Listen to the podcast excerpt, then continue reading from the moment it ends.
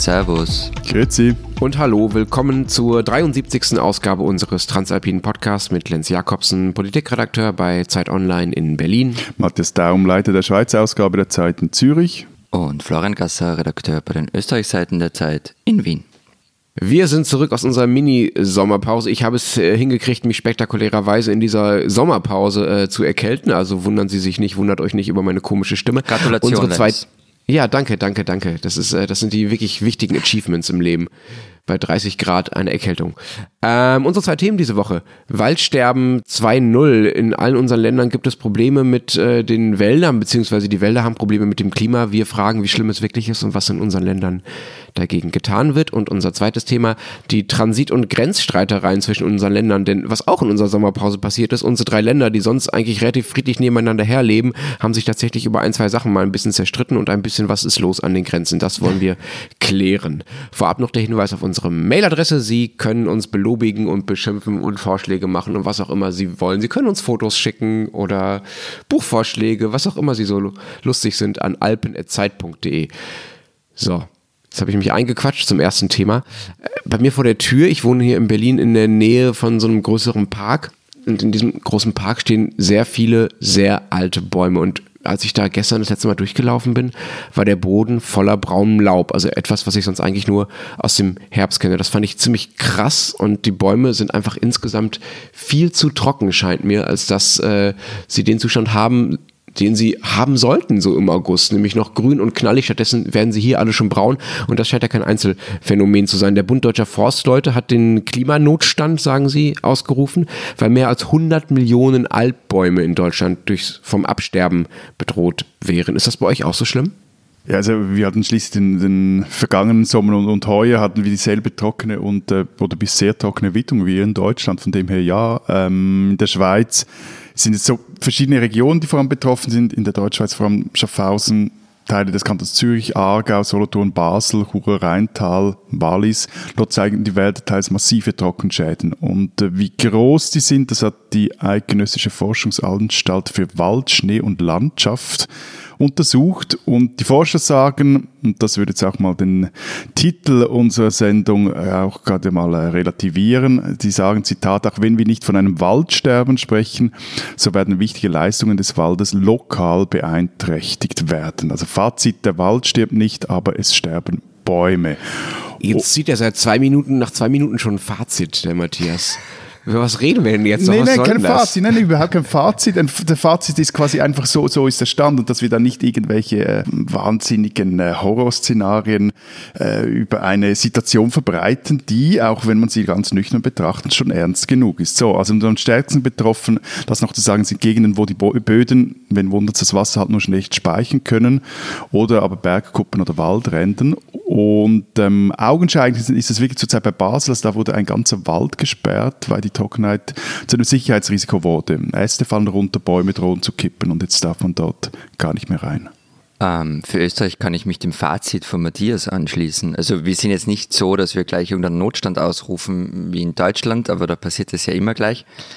Bei uns kann man es irgendwie so zusammenfassen, es geht ihm halt nicht gut, aber es geht ihm besser als früher. Und was bei uns ein echtes Problem geworden ist, ähm, in den vergangenen Jahren ist der Borkenkäferbefall. Und ähm, dessen Ausbreitung ist auch eine Folge vom Klimawandel. Und das führt schon zu schlaflosen Nächten bei Forstbesitzern. Das Problem ist nämlich, die Hauptbaumart ist die Fichte mit einem Anteil von mehr als die Hälfte.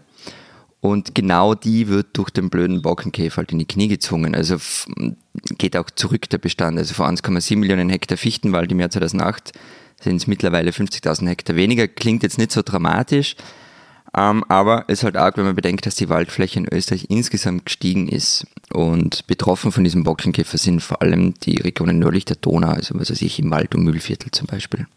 Und wie reagieren die Regierungen darauf? Du, Florian, du hast schon gespottet darüber, dass äh, in Deutschland gleich der Notstand ausgerufen wird. Das stimmt tatsächlich. Wir haben hier eine Agrarministerin, Julia Klöckner, die ist das noch nicht so lange, was äh, überhaupt kein Vorwurf ist, aber sie nutzt dieses Thema jetzt mittlerweile sehr bewusst, um sich zur Retterin des Waldes quasi äh, zu inszenieren. Die fordert ein mehrere Millionen Bäume-Programm und ähm, hat, sagt so schöne Sätze wie, ich krieg's nicht mehr ganz wörtlich zusammen, aber sinngemäß, jeder Baum ist unser bester Partner im Klimaschutz. Also erklärt quasi den, den Baum äh, zum Freund eines jeden Klimaschutzers, was natürlich auch stimmt, aber da kommt so eine, ganz interessant, so eine komische äh, grüne Naturromantik-Rhetorik rein, die man von äh, alten CDU-Agrarministern so eher nicht kannte. Also die Julia Klöckner will auf jeden Fall die sterbenden Bäume möglichst schnell einfach ersetzen und viele Millionen neue Bäume pflanzen. Ja, aber das finde ich halt so, so, so ein Plattenvorschlag. Ich habe keine Ahnung, ob da nicht vielleicht ein tieferes Konzept dahinter steckt. Ich kenne das nicht, aber wenn man jetzt sagt, man ersetzt die alten kaputten Bäume durch neue, dann sterben halt die neuen weg. Also man ändert ja nichts an den Bedingungen. Na gut, also äh, es werden ja auch also hoffentlich einfach nicht, nicht einfach dieselben Bäume gepflanzt. Also, you never know. You never know. Ja, ja, ja, eben. Aber ich meine, ganz, also ganz okay geht es darum, dass die Fichte einfach heute an, an Lagen steht oder in den letzten 150 Jahren, zumindest in der Schweiz, das wird in Österreich und Deutschland aber ähnlich sein, wurde sie ähm, Lagen gepflanzt, wo sie eigentlich nichts verloren hat, weil es ihr dort eigentlich zu trocken ist. Vor allem, weil sie halt so ein flaches Wurzelwerk hat. Und jetzt, wenn es noch trockener wird, dann wird es dort schwierig für die Fichte. Stattdessen sollten, ich habe da mal vom Jahr, als es hier auch schon sehr trocken war, mal mit dem Forsteningenieur ein Interview geführt, der schlug dann zum Beispiel vor, dass man künftig Traubeneichen anpflanzen soll. Oder dass äh, Samen, das finde ich wirklich interessant, von Buchen, die auch sehr unter der Trockenheit leiden zurzeit, aus dem Apennin in die Schweiz geholt werden sollen, oder das werden sie auch schon, weil die Bäume dort im Laufe der Evolution gelernt haben, besser mit Trockenheit umzugehen.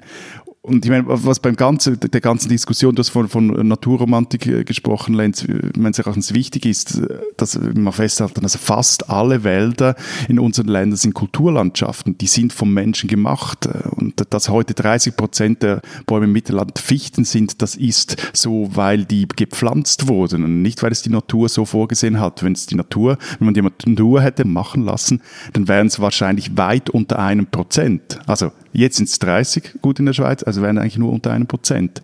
Und von dem her ist es halt auch am Menschen, also beziehungsweise an den äh, Förstern, diese Wälder an, Wälder an den Klimawandel anzupassen. Frage ist, gelingt es dem Wald und gelingt es dem Menschen mit den steigenden Temperaturen mitzuhalten? Und noch was, äh, Florian, zum, zum Borkenkäfer, den du vorhin erwähnt hast, also der ist natürlich hier auch die der ist dann der, der wirklich auch die, die den Wäldern schadet oder den Bäumen schadet. Aber die NZZ hatte kürzlich eine knackige Zeile drin, die eigentlich äh, recht clever ist. Und die lautete nämlich, warum die Borkenkäferplage gut für den Wald ist. Das klingt mal irgendwie auf den ersten Blick etwas Welt. Ja, das klingt etwas von Roche Köppel. Nee, nee, nee, nee, nee, nee, nein. Aber der Witz ist eben, weil er den, der, der Borkenkäfer, der, der greift vor allem die Fichten an. Und er ja. macht den halt auf Ertrag gepflanzten Wäldern den Gar aus und, und, und sorgt dafür, wenn man es dann eben richtig macht, wenn man richtig neu anpflanzt, dass er wieder durchmischter wird. Aber eben, also noch ein Wort zur Fichte, die ist halt auch der Brotbaum und das hast ja auch du vorhin vorher erwähnt, du hast die Waldbesitzer erwähnt ähm, und das macht die Situation jetzt für diese so ähm, schwierig, weil die Fichte wächst schnell, kann das Holz relativ gut verkaufen, sind bei einem Baum, spricht man so von 80 Prozent, die sogenannte sägefähig sind. Bei Laubbäumen, also zum Beispiel bei der vorhin erwähnten Traubeneiche, die man eher anbauen sollte oder anpflanzen sollte, ist das viel weniger. Es ist nämlich etwa ein Drittel und der Rest, der wird dann zu Holzschnitzeln. Äh, okay, also mal abgesehen davon, dass ähm, die NZZ äh, jetzt ja offenbar das Prinzip äh, der produktiven Zerstörung äh, nicht mehr nur auf, vom Silicon Valley auf den Wald übertragen will, ähm, was ich schon merkwürdige, merkwürdige Idee finde, zu sagen, so man macht jetzt erstmal Tabula Rasa und dann macht man aber die Sachen mal wirklich viel, viel klüger. Das äh, hat irgendwie so ein bisschen was Waldtotalitäres, finde ich. Also komische Vorstellung. Also äh, ich teile die nee, Begeisterung über die nein, Zeile nicht. Über, überhaupt nicht, überhaupt nicht. Nein, es geht ja darum, dass hier eben die, die Natur, also der Borkenkäfer für eine Regulierung sorgt und damit auch die Voraussetzungen schafft, damit diese Wälder wieder naturnah äh, aussehen am Schluss. Also es ist ja genau eben dieses äh, Wegkommen von diesen auf Ertrag gepflanzten, auf Monokultur mhm. angebauten Wäldern. Okay, so. dann müsste man jetzt, glaube ich, mal mit dem Experten darüber reden, was denn eigentlich genau der Unterschied zwischen normaler Regulierung und zwischen Plage ist. Denn das, was die Borkenkäfer da machen, ist ja eine Plage. Ne? Also irgendwann wird es halt auch zu viel und der, der Schaden wird zu groß und das ist nicht mehr nur Regulierung. Aber du hast ja da, da schon angesprochen, dass der Wald auch eine größere ökonomische Rolle spielt und äh, auch viel im Privatbesitz ist und viele Leute damit einfach ihr Geschäft machen. Das äh, trägt natürlich dazu bei, dass das Thema so wichtig genommen wird, auch in Deutschland. Ja? Also da kommt einfach alles zusammen. Es geht um Naturschutz und dem Klimawandel, was eh gerade das große politische Thema ist. Und es gibt einfach ganz knackige ökonomische Interessen daran, dass äh, der Wald in Deutschland äh, nicht schrumpft und dass es ihm einigermaßen gut geht. Und deshalb hat Julia Knöckler, von der ich vorhin schon sprach, mal eben so etwas wie einen nationalen Waldgipfel ausgerufen. Die, der kommt dann im September wahrscheinlich. Ich werde euch dann berichten, äh, was der nationale deutsche Waldgipfel ähm, so ergeben hat und was die Landesminister, also die in den Bundesländern schon zuständig sind für die äh, Wälder, jetzt schon fordern, ist eine Milliarde Euro Soforthilfe. Das ist ganz schön knackig und finde ich zeigt, was alles in Bewegung kommt, wenn der Klimawandel mal in Mitteleuropa so richtig zuschlägt und nicht mehr nur so ein fernes Phänomen ist. Na gut, aber eben, aber dumm, also jetzt mal a priori dumm scheint mir diese Idee eines Waldgipfels nicht, auch wenn ich eben etwas schmunzeln muss, was du vorhin schon angesprochen hast, äh, wie sensibel die Deutschen noch immer reagieren, wenn das Wort Wald irgendwo fällt, ist mir da doch eure intensivst genutzten Monokulturen, Nationalmythologie ökologisch weiterhin zünftig zu überhöhen. Aber der Punkt ist halt schon, also das Geld allein reicht vermutlich nicht. Also ich habe da bei euch bei Zanta Online ein, äh, eben ein gescheites Interview gelesen. Ja, du meinst das mit dem Bundesvorsitzenden ähm, des äh, Bundesdeutscher Forstleute, einem Herrn namens Ulrich Dohle. Genau, genau, genau das. Ja, das war wirklich interessant. Der hat äh, darauf hingewiesen, dass in den vergangenen 25 Jahren ungefähr 50 Prozent des äh, Forstpersonals abgebaut wurden. Also genau die Leute, die dann die mehrere Millionen Bäume, wie Julia Klöckner äh, gesagt hat, ja eigentlich dann pflanzen müssten und die auch dafür sorgen müssten, dass die Bäume klimabeständig sind und dass die Mischung stimmt und dass die Bäume gepflegt sind und äh, dass der Schadbefall nicht so stark sind. Und genau dieses Personal wurde eben abgebaut in den vergangenen Jahren.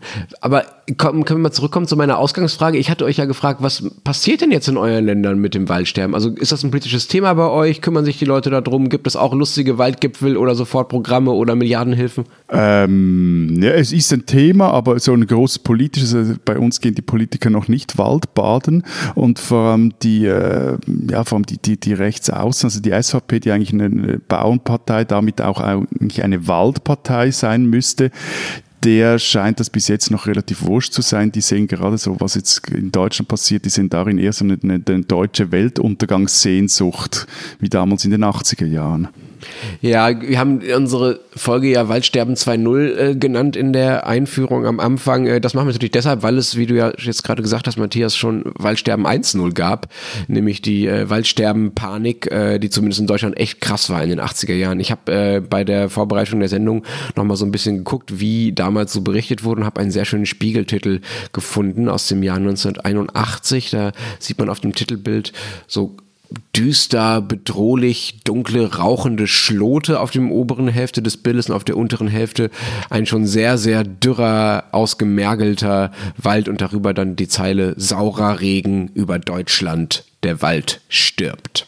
Ich meine, das war vielleicht doch etwas übertrieben, gleich wie diese Klimawandelsgeschichte, die ja auch schon ein paar Jahrzehnte am Buckel hat, im Spiegel erschien, wo der Kölner Dom unter Wasser steht.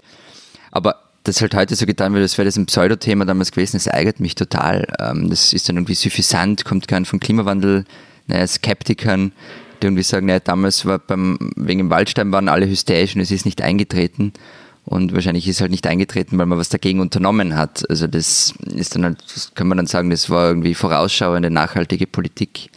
Und beim Klimawandel wäre es wahrscheinlich ähnlich. Wenn man in den 90er Jahren was dagegen getan hätte, dann wäre das vielleicht heute gar kein Thema. Und alle würden sagen, naja, ihr wart ja damals ein bisschen hysterisch in den 90ern mit dem Klimawandel.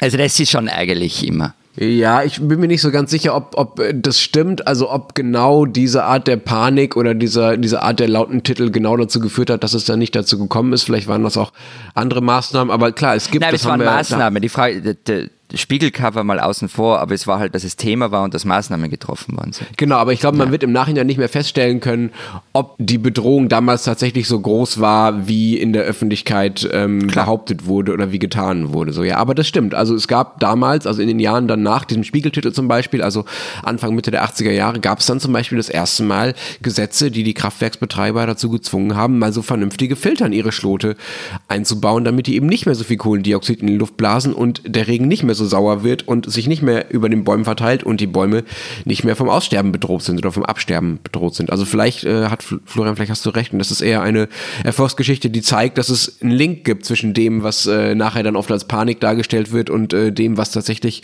ähm, dann politisch getan wird. Ja, dass es vielleicht genau sowas auch braucht. Wo, wobei es damals natürlich auch, muss man ehrlicherweise sagen, auch einfacher gewesen ist, etwas dagegen zu tun. Also ging da, äh, vor allem darum, einfach gewisse Verschmutzungen einzudämmen oder abzustellen. Und heute geht es ja doch, also um den Klimawandel zumindest zu bremsen, um, um viel mehr. Also da geht es schon fast um systemrelevante Dinge, die verändert werden müssen. Aber darf ich an dieser Stelle kurz die Schweiz loben? Oh je. Ausnahmsweise. Nein, das ist wirklich interessant, weil es war, die Schweiz war das erste Land in Europa, in dem, 1986 war das, in dem Katalysatoren in allen Neuwagen Pflicht wurde. Und das, äh, ja, das waren noch Zeiten. Doch. Österreich war im gleichen Jahr. Ja, aber ihr wart nach uns. vielleicht, vielleicht, eine Woche. Wie viele Tage? Wie viele Tage? Ihr, ihr, wart nach uns. Und äh, interessant ist, dass das damals wirklich, also die Schweiz also ein Ökopionierland war, von dem wir heute doch recht weit entfernt sind. Aber ähm, der Wald müsste bei euch ja auch eine große Rolle spielen, um die Berge zu retten, ja? Also in meinem Laienverständnis, ich habe keine Ahnung, aber ist es doch so, dass es eigentlich Bäume und Pflanzen sind, die dafür sorgen, dass die Hänge bei euch nicht abrutschen, oder? Also die halten das irgendwie zusammen. Das heißt, wenn die Bäume wegsterben, dann rutschen jetzt die Hänge ab? Also kurz zusammengefasst, äh, äh, ein zünftiger Wald ist der beste Lawinenschutz, richtig. Also und, und deshalb wird auch massiv aufgeforstet auf den Bergen. Ja, und unter, unter anderem deshalb äh, haben die Schweizer den Wald im 19. Jahrhundert unter doch recht radikalen Schutz gestellt. Also bis heute gilt, jetzt mal so, jetzt grob gesagt, äh, abgeholzter Wald muss eins zu eins aufgeforstet werden, wenn man überhaupt eine Bewilligung für den Baumschlag erhält. Und das führte nicht nur in den Bergen, sondern vor allem im Mittelland dazu, dass hier zum Beispiel alle Hügelkuppeln weiterhin bewaldet sind und sich die Verstädterung eigentlich so auf die Talböden beschränkt. Und, ähm, aber was ich zum Beispiel noch, noch etwas, was ich bei der Recherche, was mir aufgefallen ist und was, was ich nämlich nicht verstehe, also in der der Landwirtschaft versuchen wir ja zurzeit auch Pflanzen mit neuen Kreuzungen resistent gegen den Klimawandel zu machen. Bei den Waldbäumen, da lässt man aber die Finger davon. Irgendwie ist da auch so diese Idee von, die du vorhin erwähnt hast, Lenz, so dieses romantische Waldbild, obwohl das längst eine Kulturlandschaft ist, ist das so, schon recht tief drin. Dafür aber, was man dann trotzdem macht, ist, dass man zum Beispiel Douglas-Tannen aus Nordamerika oder Schwarzföhren aus dem Mittelmeerraum äh, in, in die Schweizer Wälder pflanzt, weil die die Hitze und die, nicht die Hitze, die Trockenheit vor allem besser aushalten. Und ich habe den vorhin erwähnten Forstingenieur auch gefragt, wie der Schweizer Wald denn in ein paar Jahren aussehen wird, weil ich das immer auch noch wichtig finde, dass man sich auch etwas vorstellen kann, wie... Und? Und? Was sagt er? Hinterland von Ligurien, oder? dich interessiert das ja richtig. Dir ist das einfach völlig wurscht. Nein, du, überhaupt nicht. Ich wollte dich nur fragen, was er gesagt hat. Du Feriengebräunter. Hinterland von Ligurien oder so die Gegend um Zagreb. Ist doch eh schön. Trocken, trocken. Das ist jetzt aber auch ein bisschen fies, Florian. So, ach, boah, ist doch schön, wenn es ein bisschen wärmer wird. Dann können wir öfter an den Strand gehen. Dann ich, ich müssen wir nicht ja, auf die Sonnenbank. Danke der, Klimawandel. Der, der, Feriengebräunte ist einfach nicht richtig bei der Sache. Ja, aber na, sag's mal, weil wir reden die ganze Zeit über den Wald und was man tun kann und so weiter. Aber wie viel Wald gibt es eigentlich bei euch und vor allem, wem gehört er denn eigentlich?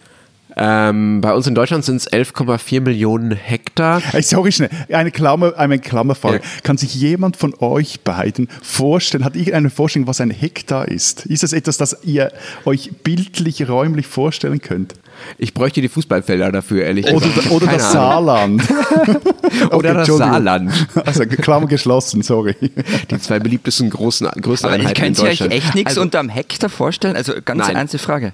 Nein, ganz seid ihr, nie 100, seid ihr nie 100 Meter gelaufen in der Schule, also 100 Meter Sprint zum Beispiel? Äh, doch. Und ein Hektar ist 100 Meter mal 100 Meter, fertig. Wow. Okay, also, ähm, an dem Schweigen äh, können Sie erkennen, liebe Hörer, dass Matthias und ich endlich mal was gelernt haben und wir was anfangen können. Danke, Florian. Bitte gerne. Ähm, also 11,4 Millionen Hektar groß ist der deutsche Wald. Ähm, das sind 32 Prozent äh, der gesamten äh, Fläche Deutschlands und die Hälfte dieser 11,4 Millionen Hektar gehört in Deutschland Privatleuten und der Rest gehört den Bundesländern oder den Kommunen, also den Städten oder den Dörfern und ein bisschen gehört dann auch dem Bund, aber nur ganz wenig. Also die Hälfte ist im Privatbesitz. Bei uns ist es auch ein guter Drittel der Schweiz, der bewaldet ist und es werden immer mehr. Und 70 Prozent gehören der Öffentlichkeit, 30 Prozent dem Privaten. Genau, ich habe mich deshalb gefragt, weil es bei uns ähnlich ist wie bei euch in der Schweiz. Also bei uns ist die Waldfläche gewachsen und so hoch wie lange nicht mehr. Also fast die Hälfte des Landes ist Wald.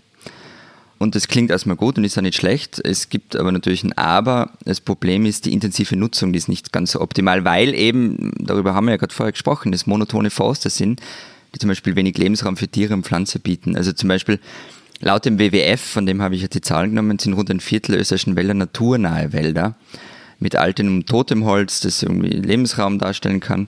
Und der Rest der Wälder sind eben diese, naja, wie soll man sagen, Wälder, die, die forstwirtschaftlich genutzt werden. Und die anderen Wälder sind aber halt auch die, die gegen, ähm, die die Folgen vom Klimawandel abmindern könnten.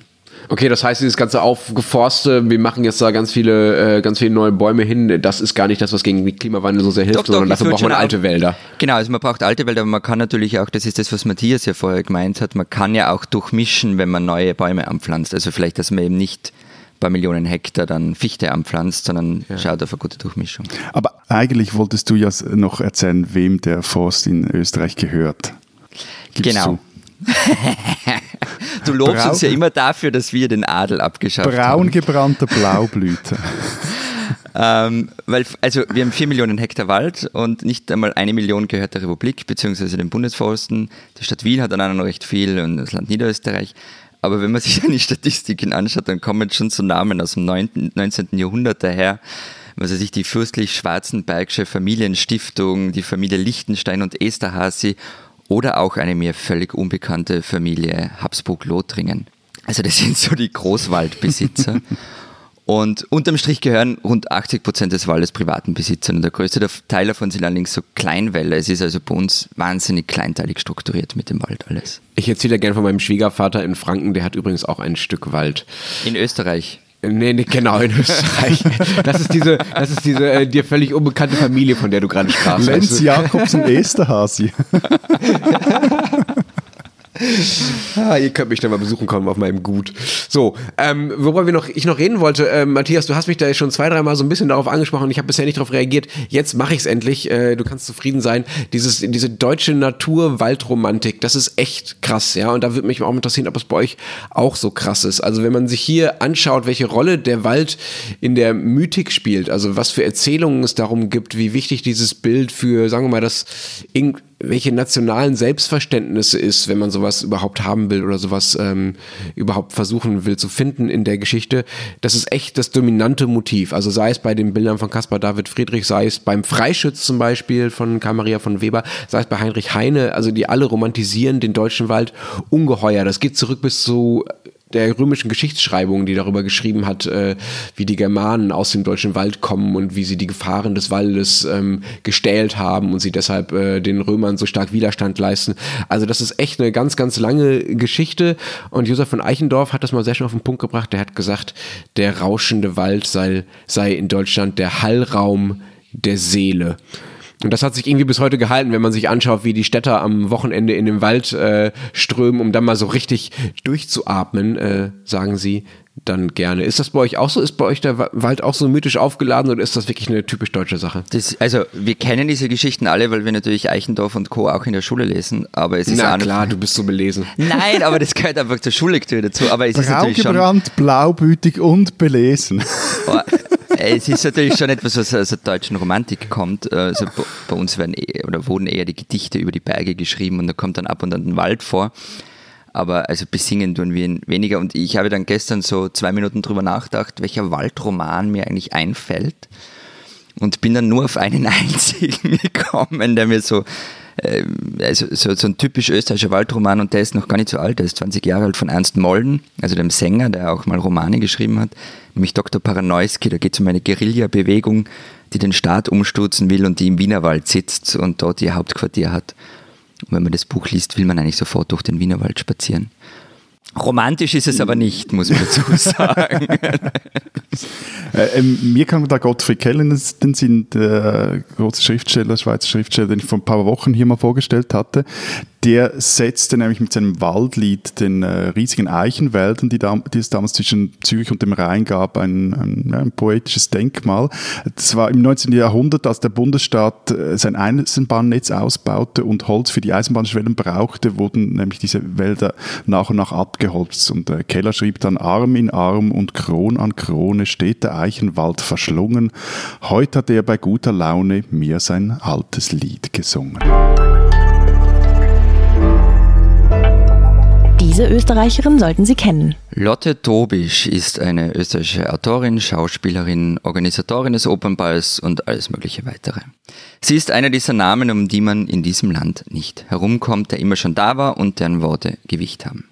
Was aber nicht alle wissen, die 1926 Geborene verband eine tiefe Freundschaft mit Theodor Adorno, dem deutschen Philosophen, der vor 50 Jahren in der Schweiz gestorben ist.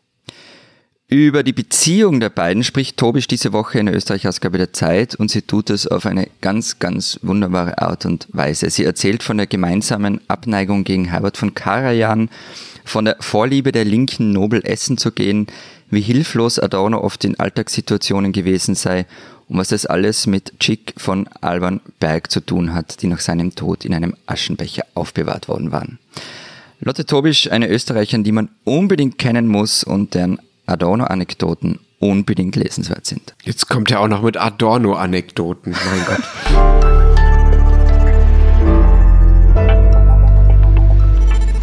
Während wir pausiert haben, haben unsere Politiker äh, natürlich weitergearbeitet. Äh, Florian, äh, vor knapp zwei Wochen gab es einen äh, Transitgipfel in Berlin. Da war der deutsche Verkehrsminister dabei und unter anderem auch der Landeshauptmann deines schönen Tirols. Weißt du, wie er heißt? Nö. Okay. Gutsch, Gent, Josef Ing Josef. Josef mit Vornamen, richtig? Günther. Platter. Ja, Josef Günther. Hauptsache Italien.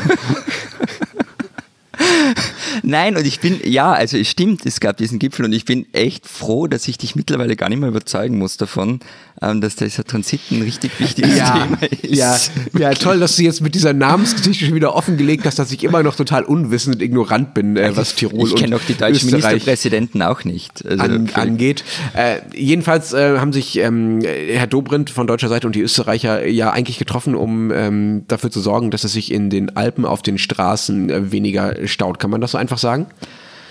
Ähm, ja, also sie, sie haben sich deswegen getroffen. Ob es danach sich weniger staut, ist die Frage. Also ähm, mich begleitet dieses Thema, seit ich, glaube ich, denken kann. Und Treffen zwischen österreichischen und deutschen Politikern und Politikerinnen zu dem Thema Transit. Ich hätte jetzt getippt, dass Adorno dich begleitet, seit du denken kannst.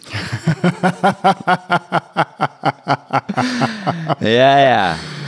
Ähm, Jetzt wollte ich eigentlich was erzählen über, über ein, ein mögliches Bullshit-Bingo, das man zu einem Saufspiel erweitern könnte, wenn man von Transit Oh ja, endlich, spricht. endlich sinkt das Niveau bei Herrn Gasser. Herr damit, los, komm. Wir haben nicht mehr viel Zeit, aber das will ich Nein, unbedingt hören. Genau. Nein, also gehen uns darum, diese solche Transitgipfel ähm, gibt es ständig. Alle, alle paar Monate, Jahre gibt es so einen Transitgipfel und da werden auch immer die gleichen Absichtserklärungen und Floskel zum Besten äh, gegeben und verabschiedet sich dann und ein paar Monate später kracht es dann halt wieder, so wie in den vergangenen Wochen und Monaten. Äh, äh, das heißt, der Gipfel hat gar nichts gebracht und die Staus äh, sind noch, äh, haben sich, verlängern sich jetzt noch in den Ferien. Nein, der Gipfel war natürlich super erfolgreich. Also zumindest wird es halt behauptet. Also es wurde ein Zehn-Punkte-Plan vereinbart, da geht es um intelligente Lkw-Verkehrsleitsysteme.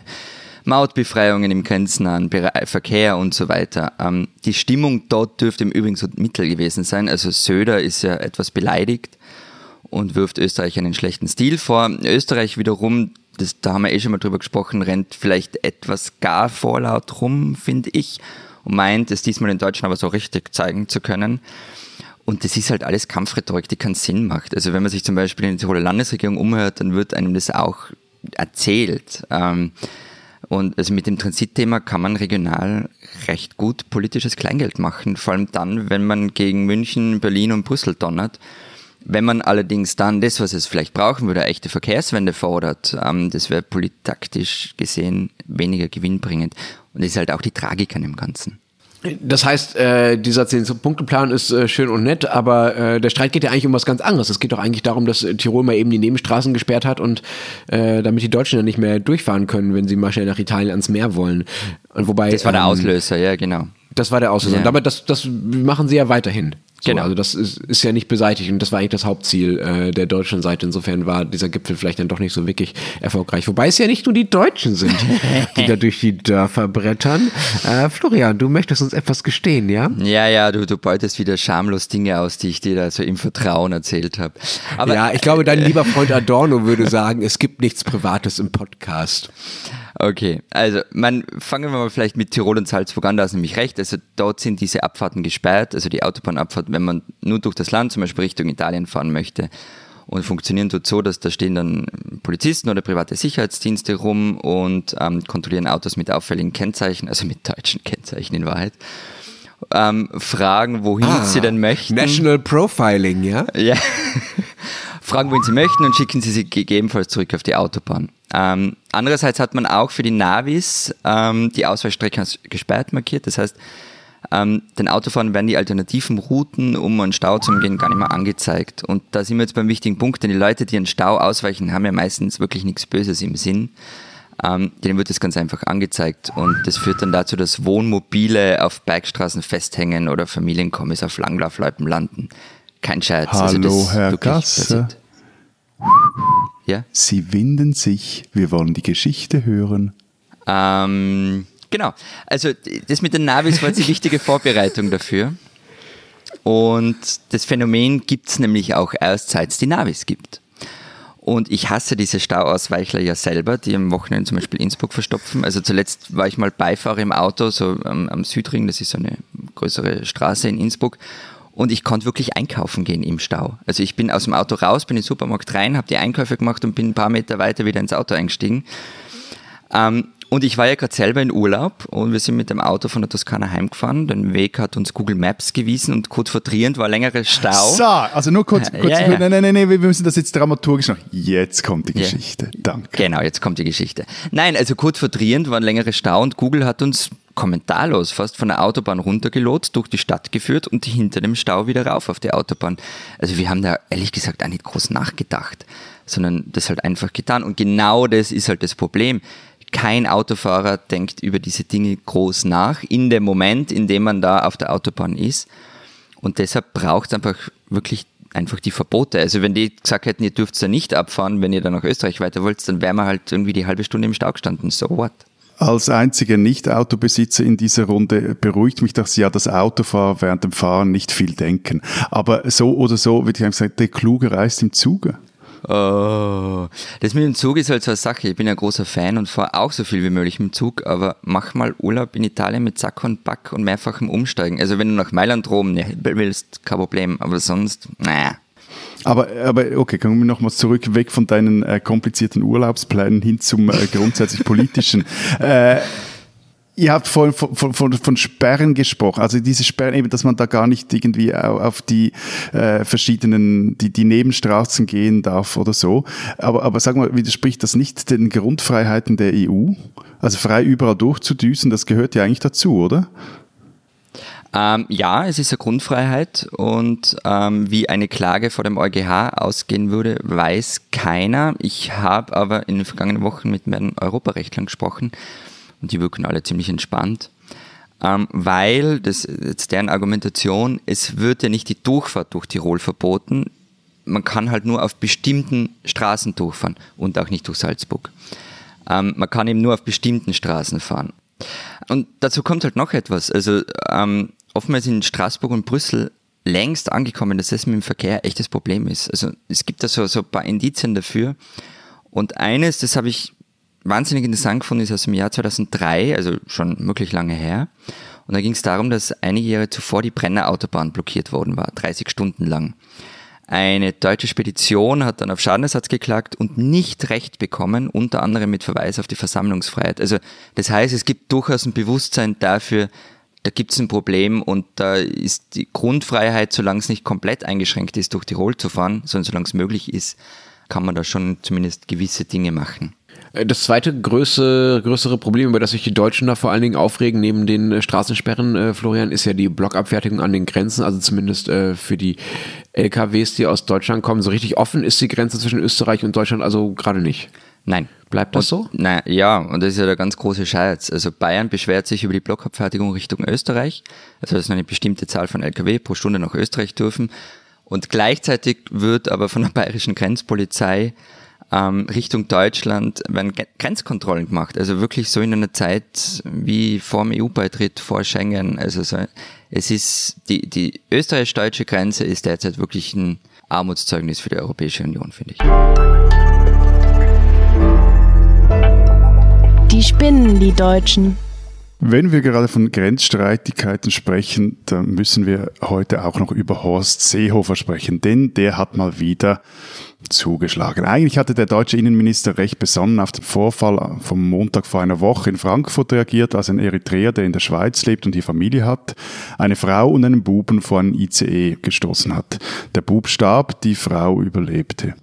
Dann aber konnte es Seehofer trotzdem nicht lassen. Er sagte gegenüber dem Spiegel, Zitat, ich werde alles in die Wege leiten, um intelligente Kontrollen an der Grenze vorzunehmen. Zitat Ende.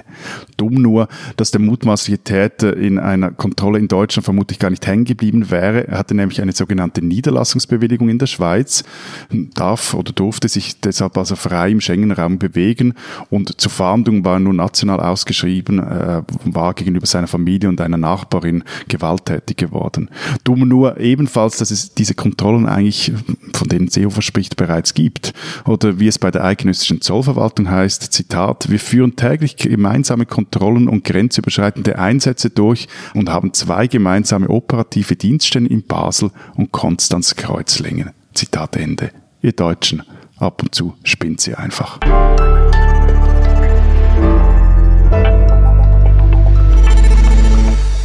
Das war's diese Woche mit der 73. Folge unseres Transalpinen Podcasts. Wenn Sie wissen wollen, was sonst noch so in der Schweiz und in Österreich los ist, dann lesen Sie die Schweiz und Österreich Ausgaben der Zeit gedruckt oder digital. Was findet sich da diese Woche so?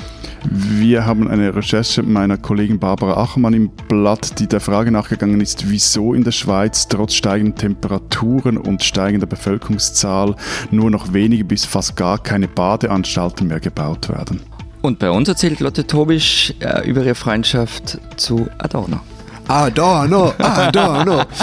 Wenn Sie wissen wollen, was in Deutschland so los ist, jenseits äh, von Adorno und der Schweiz und Österreich, dann lesen Sie die gedruckte Ausgabe der Zeit oder natürlich äh, Zeit Online. Wir hören uns nächste Woche wieder. Bis dahin sagen wir.